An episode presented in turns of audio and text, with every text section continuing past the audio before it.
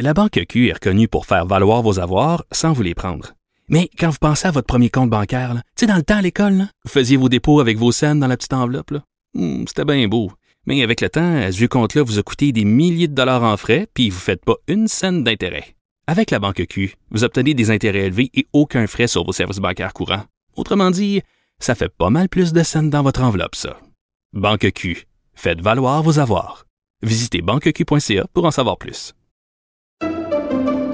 Pendant que votre attention est centrée sur vos urgences du matin, vos réunions d'affaires du midi, votre retour à la maison ou votre emploi du soir, celle de Desjardins Entreprises est centrée sur plus de 400 000 entreprises à toute heure du jour.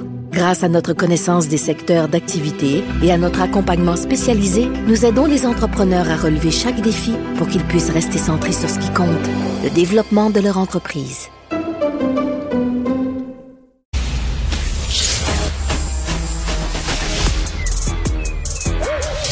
Mathieu Bocoté. Il représente un segment très important de l'opinion publique. Richard Martineau. Tu vis sur quelle planète? La rencontre. Je regarde ça et là, je me dis, mais c'est de la comédie. C'est hallucinant. La rencontre. Bocoté. Martineau. Alors, euh, Mathieu, c'est demain que Francine Pelletier, l'ancienne chroniqueuse du Devoir, qui a été foutue à la porte, il faut le dire, présente son documentaire sur le mouvement nationaliste québécois qui est, selon elle, rongé par la xénophobie, la haine des femmes musulmanes, la haine des musulmans, euh, l'ethnocentrie, etc., etc. Et euh, aujourd'hui, dans la presse, Yves Boisvert écrit sur ce documentaire-là qu'il a vu, qu'il trouve formidable. C'est tout à fait... Il partage parfaitement le diagnostic de Mme Pelletier. Qu'est-ce que tu en penses? Bah, Francine Pelletier m'avait demandé de participer à ce documentaire. Oh. J'ai vu de quelle manière, donc j'avais vu le, le, le, le, le de script, c'est-à-dire voilà le projet auquel elle m'invitait. Ça tenait à peu près dans la formulation suivante. Le nationalisme était ouvert et généreux et progressiste. Désormais, il est dans une forme de régression, il est passif, il est dangereux, il est fermé sur le monde. Voulez-vous, s'il vous plaît, venir à mon dîner de con, vous expliquer, vous êtes le con de service? Bon. Alors, j'avais dit non parce que j'ai peu de, j'ai peu d'intérêt pour les dîners de con où je suis évité dans le rôle du con. Bon, première chose. Ensuite, c'est, euh, c'est, bon, j'ai pas vu, j'ai pas vu le documentaire de dire. Donc, je te dis, je, je commence à partir de ce que j'ai, euh, du plan qui m'a été présenté et euh, des, des nombreux retours que j'ai eu de gens qui y ont participé et du texte de Boisvert. Je dirais simplement que c'est simplement un peu inculte, en fait. Parce que ces gens-là s'imaginent le nationalisme de la Révolution tranquille comme une espèce de nationalisme évaporé, un nationalisme sans substance, un nationalisme purement territorial, un nationalisme qui n'aurait aucun lien avec la majorité francophone. On a simplement envie de leur dire, lisez un peu avant de vous prononcer sur ces questions-là parce que ça vous échappe. Quand on pense au maître chez nous de 1962, maître chez nous, est-ce que ces gens-là sont capables de comprendre minimalement ce que veut dire la référence au maître chez nous? Est-ce qu'ils comprennent le, fait qu'on parle ici de ce qu'on appelait autrefois l'État national des Canadiens français pour le Québec? Quand on parle de quand René Lévesque en 1980 dit, je suis déçu, j'ai même pas eu une majorité de francophones. Est-ce qu'on comprend pour lui, la majorité historique francophone était le porteur historique du projet national? Quand on pense au rapport à l'air, qui rappelait, alors, du Parti libéral, les 90, 90 qui rappelle l'importance de la majorité historique francophone. Quand on, ces gens-là savent juste pas de quoi ils parlent. Donc là, ils se sont imaginés une espèce de récit enchanté du nationalisme de 60 à 95, qui serait une forme de nationalisme, on pourrait dire, presque pré-trudeauiste. Puis après ça, il y a eu le retour au nous. Donc, c'est pas, un, ils savent pas de quoi ils parlent. Deuxièmement, le fait est qu'après 95, le nationalisme après 95 a rompu avec la Révolution tranquille. C'est ça que ces gens ne voient pas. Après 95, on bascule dans une forme de trudeauisme. On bascule dans le nationalisme purement civique qui a aucun rapport avec la culture, qui congédie l'histoire parce qu'on pense qu'elle est exclusive, qui congédie la mémoire parce qu'on pense qu'elle est discriminante. Puis ça va faire une forme de nationalisme sans identité, de souverainisme sans nationalisme, qui va faire en sorte que l'enjeu identitaire va devenir flottant, puis la, la, la DQ va s'en emparer. Donc, on va se retrouver avec une espèce de situation où on a l'identité sans, sans, le souverainisme d'un côté, puis de l'autre côté, le souverainisme sans l'identité. Et euh, je vois pas de... Et, ce qui se passe à partir de 2007-2008, en crise d'accommodement raisonnable, c'est une volonté de se réinscrire dans la continuité de la Révolution tranquille, qui était justement sous le signe d'un nationalisme ancré dans l'histoire, la culture, la mémoire, et dont la loi 101 en 77 avait été le point culminant sur le plan politique. Donc, ils savent tout simplement pas de quoi ils parlent. Et euh, bon, pour ce qui est des, des Yves Boisvert, je ne sens pas le besoin de commenter exagérément les, euh, considérations de ce monsieur. Euh, pour ce qui est de Francine Pelletier, elle ne s'est jamais distinguée par sa puissance conceptuelle. Donc, c'est un petit milieu qui, en ce moment, est très, très, très en colère devant le retour au nous, le retour à l'identité, le retour au nationalisme historique. Ils y voient un nationalisme ethnique. On pourrait polémiquer longtemps avec ce monde-là, mais sur le fond des choses, c'est une espèce de, de, de, un peu vaine qui repose sur une inculture historique grave. Mais c'est bourré de mauvaise foi. Par exemple, l'hostilité envers les femmes musulmanes. Euh, je m'excuse, la loi 21 ne touche pas les femmes musulmanes seulement, ne vise pas seulement les femmes musulmanes, c'est toutes les religions. Et j'aimerais rappeler à Mme Pelletier qui, entre parenthèses, faisait un parallèle complètement stupide crétin et imbécile entre le masque sanitaire et le voile intégral, ferme la parenthèse, j'aimerais lui rappeler à cette dame-là que beaucoup de musulmanes qui se réjouissent de la loi 21, qui l'appuient et qui sont très contents. C'est fondamental. Dire que c'est une loi contre les femmes musulmanes, c'est absurde, c'est absurde. C'est une loi pour la laïcité, pour exiger que chacun évolue dans les institutions publique selon les codes de la laïcité de la culture commune.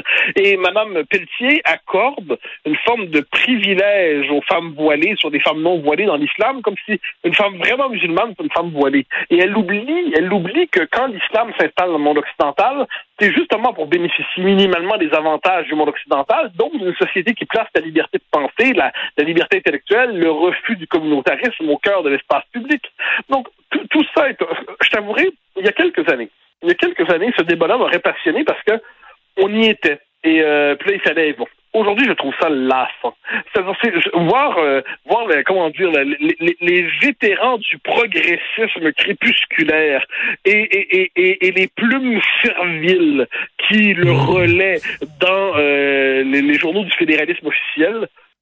Bon, ok, ces gens-là sont donc ils voient du, de la régression conservatrice partout, ils voient une régression réactionnaire partout. Pour eux, dire l'identité substantielle d'un peuple, c'est discriminatoire. Qu'est-ce qu'on doit dire devant tout ça? Euh, Le fait est que le souverainisme tel qu'il nous a, le, souverainisme lorsqu'il a renié l'identité, eh bien, il s'est, euh, je dirais, il s'est fracturé historiquement. Puis aujourd'hui, on se retrouve dans une situation où l'idée d'indépendance est à reconstruire parce qu'elle aura sacrifié le, nationalisme, on dit identitaire aujourd'hui, dans les années 90-2000. Donc tout est à reconstruire. J'ajoute en passant que qu'on lise avec un peu de sérieux le nationalisme des années 60 à 95-2000, donc on pourrait dire de Marcel Chapuis à Camille Lorrain. Si ces gens-là n'étaient pas des nationalistes identitaires comme aujourd'hui, eh bien, on sait juste plus ce que veulent dire les mots. Ils avaient une définition tellement substantielle de la nation qu'on pourrait dire que c'est une décision qui aujourd'hui ferait scandale. Donc quand on se réclame de Camille Lorraine pour faire le procès du nationalisme identitaire aujourd'hui, j'ai l'impression encore une fois qu'on se retrouve d'abord et avant tout devant des incultes, ce qui n'est pas surprenant par ailleurs quand on voit qui a réalisé le documentaire. Et autre preuve de la mauvaise foi de ce documentaire que je n'ai pas vu moi non plus, mais bon, on en connaît les thèses. Euh, euh Yves Boisvert en parle aujourd'hui en disant que le mouvement nationaliste est anti-immigration. Attends une minute, dès, dès qu'on dit qu'il faut baisser le seuil d'immigration, euh, euh, comme disait François Legault à juste titre, moins en accueillir pour mieux les accueillir. Est-ce que Mme Pelletier sait que nous devons franciser ces gens-là, que nous sommes une minorité sur le continent américain, que c'est très difficile de franciser ces gens-là et c'est pour ça qu'il faut en recevoir peut-être moins parce que euh, euh, il faut toujours tenir compte de nos moyens de les intégrer. je veux dire, un enfant peut comprendre ça. Oui, mais si ces farceurs-là, il faut, faut, être sérieux. Là. Depuis, si ces gens-là pensent que l'intégration des immigrants, la francisation des immigrants, c'est bien passé depuis 25 ans, je, suis curieux de savoir sur quelle planète ils vivent. Euh, je suis curieux de savoir dans quelle ville ils vivent, dans quelle ville ils vivent. Mais ce qui est certain, ce qui est certain, c'est que aujourd'hui, 25 ans d'immigration massive euh, ne correspondant pas à nos capacités d'intégration, mais ça fait de Montréal qui s'anglicise, Laval qui s'anglicise, les deux rives qui commencent à s'angliciser, et tout ça, c'est pas le, le fruit de, de fantasme de néo-nationalistes identitaires, conservateurs, pacifistes, alléluia, passe-moi le beurre. Mmh. Ce n'est pas vrai. Donc, c'est, ce sont tous des, critiques des fake news, ces gens-là.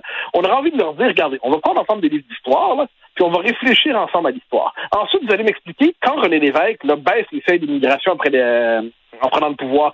Quand on a 17 000 immigrants environ au Québec en 1980-81, est-ce que le Québec de René Lévesque est une société euh, fermée à l'immigration et fermée sur le monde? Quand René Lévesque critique la, la maudite charte de Trudeau, c'est sa formule, est-ce qu'il est contre les droits et libertés ou il est contre une charte qui vient dans les faits vider le Parlement de son pouvoir? Donc, euh, c'est il faudrait tout reprendre à zéro pour être capable de parler avec eux. C'est pour ça que je me dis, voyant cela, il y a une formule en fer et d'estébraire. Et euh, donc là, c'est une loi. Donc, puis c'est toujours la même méthode, c'est-à-dire, il n'y a même pas de discussion des arguments. Il diabolise, il diabolise, il diabolise. Euh, Madame Pelletier, à ce que j'ai compris, on m'a rapporté, c'est désolé, à Radio-Canada, que je n'ai pas accepté de participer à son documentaire. Ben voyons. Mais, qu'elle nous, explique, mais, mais nous explique pourquoi il faudrait qu'on accepte de participer un truc dans lequel le récit est déjà écrit, la trame de fond est déjà écrite, et on nous demande simplement le rôle du méchant. Quand on sait en plus le sort qu'elle avait réservé à Jacques Parizeau dans le documentaire qu'elle lui avait réservé, euh, ben, on a de bonnes raisons de croire qu'il y a, quand même des limites à s'offrir justement comme cible euh, symbolique dans ce documentaire qui a pour vocation de faire notre procès. Donc non, non, non, pas vraiment. Et puis on va continuer à faire notre travail. On va continuer de laisser Canada faire, Radio-Canada faire son travail de propagande pour faire passer toute référence à l'identité pour de l'extrême droite, pour de la et tout le tralala. On va les laisser continuer à diaboliser, puis nous, on va continuer à travailler. écoute, euh, il faut rappeler qu'elle s'est fait virer du devoir. Et euh, récemment, elle était à la, euh, Pelletier, elle était à l'émission de Penelope McQuaid, puis elle disait que le devoir avait eu des pressions énormes là, de, de, pour, pour que on se débarrasse de Francine Pelletier. Brian Miles a écrit dans le devoir en disant c'est totalement faux. C'est complètement faux. Puis il dit par politesse par politesse envers Mme Pelletier. Je ne dirai pas pourquoi on le verrait. Mais n'importe qui qui a lu ces textes qu'elle a écrits pendant la pandémie sait fort bien que Mme Pelletier portait crédit, accordait du crédit à certaines théories complotistes. Je suis désolé, là, mais elle, c'était, elle voyait euh, toute mesure sanitaire comme, euh, comme euh, une attaque aux droits et libertés. même à la fin, sa dernière chronique qu'elle a écrite dans Le Devoir, elle parlait de médicaments miracles, puis elle écrivait là-dessus sans jamais citer aucune étude sérieuse euh, et, finalement ils ont décidé de la virer. Il faut aussi euh, rappeler qu'elle disait ben pourquoi on est contre le masque, le voile intégral alors que ça fait deux ans qu'on se cache le visage?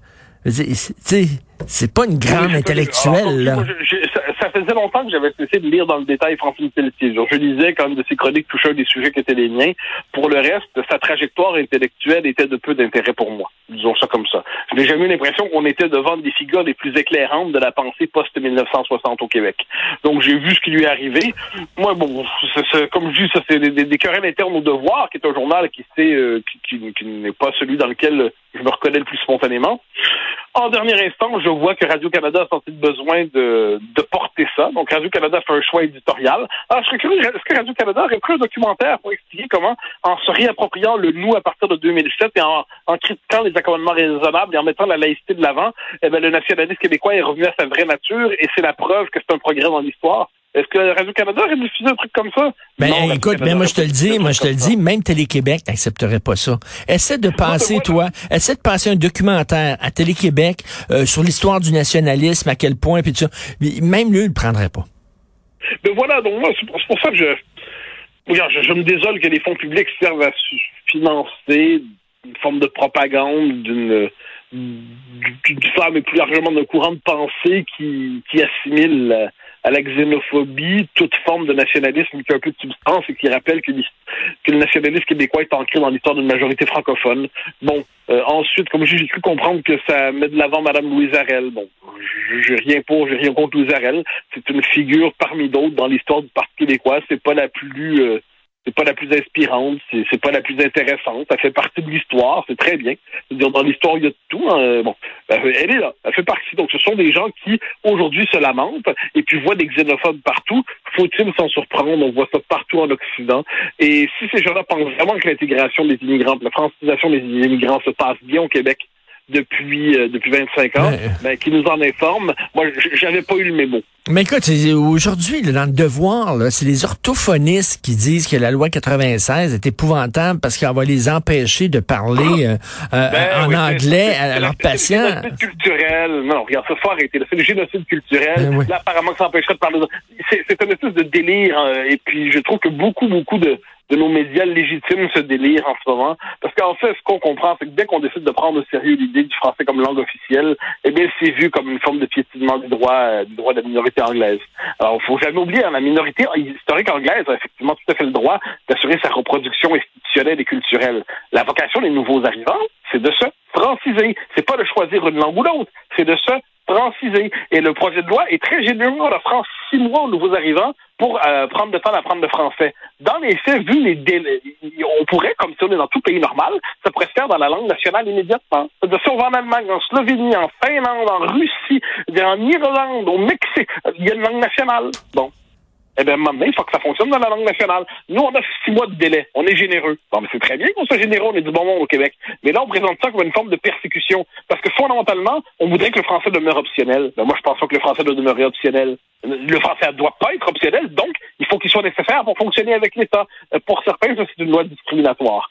Comment dire devant cela? Que dire devant cela? Sinon ce sont les mêmes procès lassants et pas très intelligents qu'on nous fait depuis longtemps. Non, mais là, ça nous tire dessus, là, vraiment, là, à- à- à- tu sais, euh, Yves, Yves, Yves Boisvert, il se cache même plus, là, vraiment, là, il a sorti ses gros canons, là, tu sais, il est complètement décomplexé, là, de dire, là, que, Bon, c'est Yves Boisvert. oui, mais, mais bon. Ah, OK, parlons d'autre chose. Écoute, qu'est-ce que tu nous vas présenter demain à CNews, à ton émission? Ah, Alors, c'est, je reçois deux jeunes intellectuels. Tu sais, C'est toujours un plaisir quelquefois de.